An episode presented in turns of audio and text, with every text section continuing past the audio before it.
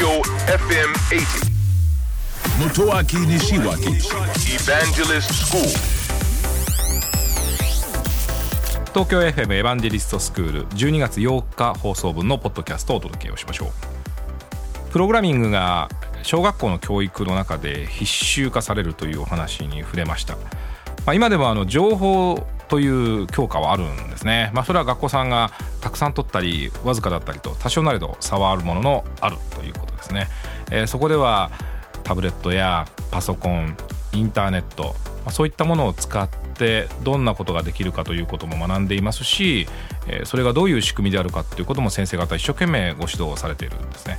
でこのインターネットやパソコンタブレットを使うという授業をもっと増やしてほしいんですよね。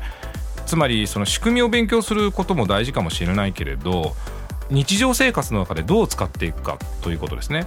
で番組の中でもお伝えしたんですが、えー音楽の授業でも使う。美術の授業でも使う。国語の授業でも使う。歴史の授業でも使う。なんだったら保健体育でも使う、まあ、そんな風にして便利な使い方をどんどんどんどん学んでいってそうするとあれこんな風に使えるんじゃないかなこんな風に使うことができるんじゃないかなというこう想像力が膨らんでいってくれればいいんですよね。えその想像力が膨らんでいってだったらこういう仕組みを考えようこういうプログラムを作っていこうだったらプログラム学んだ方がいいよねじゃあプログラム書いてみるかというふうになった方が教育はいいんじゃないかなと思っています。で絶対やっていただきたくないのは2020年度からですよね。プログラムとは言語はこれで書くべきである。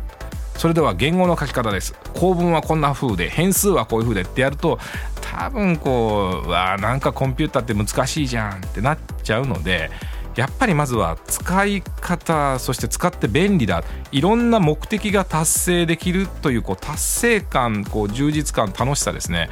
ここを教育の中にものすごく増やしてほしいなと思っております。まあ、私がやってる授業の中ではそういったものをなるべく感じるようにしていますのでもっともっと広めていかなければいけないと感じております。エヴァンジェリストスクールは東京 FM で毎週土曜深夜12時30分から若月由美さんと一緒にお送りしています、え IT についてとても分かりやすく楽しくお伝えをしておりますので、ぜひオンエアの方チェックしてください。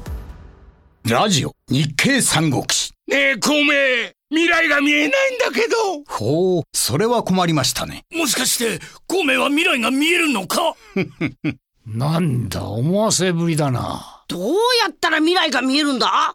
教えてくれ。嫌です。なあ、頼むよ。俺も知りたい。教えない。教えてくれよ。絶対教えない。教えて。教えない。ねえ、お願い。教え俺も。教えて。教えない教えて。